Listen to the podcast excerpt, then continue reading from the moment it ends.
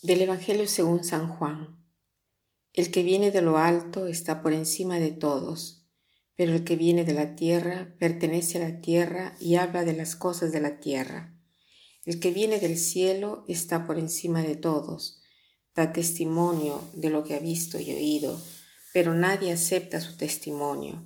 El que acepta su testimonio certifica que Dios es veraz.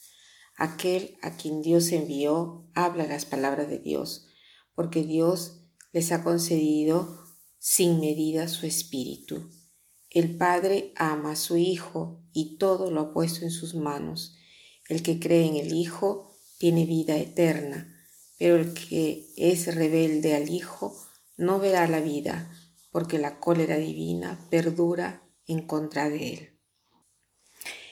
Esta página del Evangelio ha sido tomada del capítulo 3 del Evangelio de San Juan. El capítulo 3 es eh, un capítulo que nos presenta el diálogo de noche entre Jesús y Nicodemo, pero yendo un poco más adelante tenemos eh, una parte muy interesante que es la de los judíos que van donde San Juan el Bautista y le dicen, eh, tú sabes que aquel hombre al cual tú has dado, del cual tú has dado testimonio ahora está bautizando y todos van eh, donde él.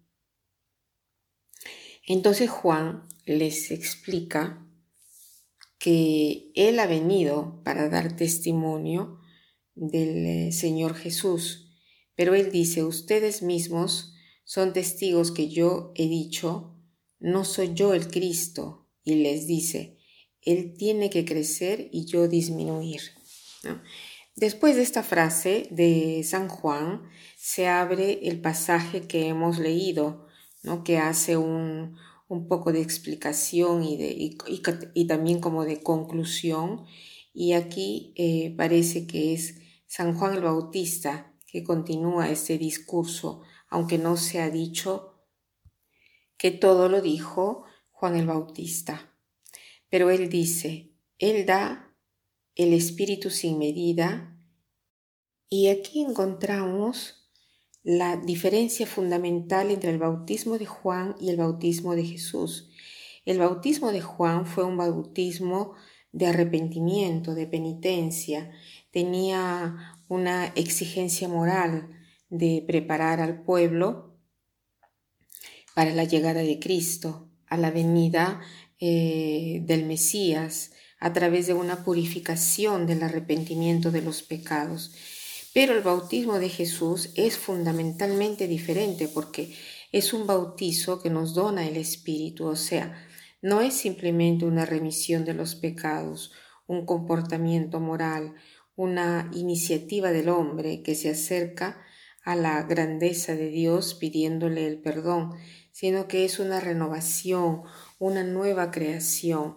Nosotros recibimos el Espíritu de Dios, aquel mismo Espíritu que hay entre Padre e Hijo, ¿no? que es la vida divina. Entonces somos de la tierra, pero poseemos la vida divina.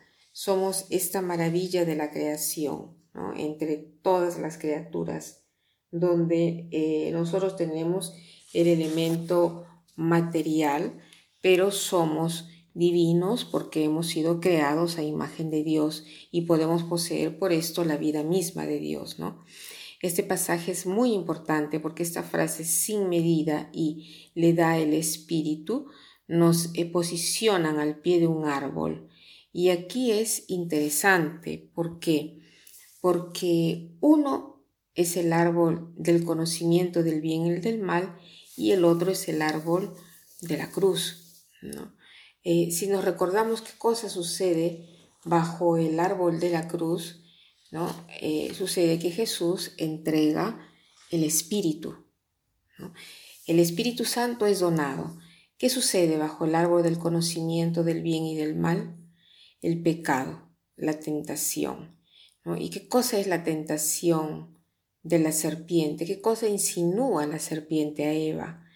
Que Dios eh, de la cual se confían es un Dios que se tiene todo para sí mismo, es un Dios que si les ha dado la posibilidad de estar en medio del, Edén y les ha dado el comer de todos los árboles, pero el del bien y el del mal no pueden comer, ¿no? Él eh, se lo ha tenido para sí mismo, que se lo ha tenido eh, para sí y que si lo comen serán como, como dioses, ¿no? Y esta es la más grande acusación y la más grande mentira. Entonces, esta frase, Él da el Espíritu según la medida, nos dice que Dios no es un Dios celoso, no es un Dios avaro, es un Dios que dona completamente todo a sí mismo. Y aquí nos dice que Jesús es el Espíritu de Dios, porque quien, eh, ¿quién puede dar el Espíritu eh, sin medida, sino solamente aquel que lo posee sin medida, solamente Dios posee el Espíritu sin medida, ¿no? Porque el Espíritu es la vida de Dios. Entonces, ¿qué cosa nos dice el Evangelio? Viene anulada la acusación hecha al principio de toda la historia humana y nosotros que lo leemos después de la resurrección de Cristo, nos viene dada la comprensión que este espíritu se nos ha dado y se nos ha dado en el momento en que Jesús muere en la cruz. Se nos ha dado el espíritu y los sacramentos, porque en el momento que el corazón de Jesús ha sido herido, salió sangre y agua, símbolo de la Eucaristía y del bautismo.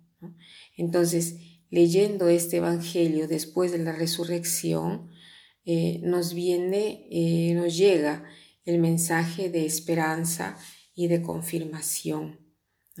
Estamos llamados, por lo tanto, a, el día de hoy a prepararnos a recibir este espíritu. Este espíritu estuvo prometido, estuvo entregado por Cristo y ahora queremos prepararnos a ser conscientes de este don y a abrirnos cada vez más para poderlo recibir y hacer un canal.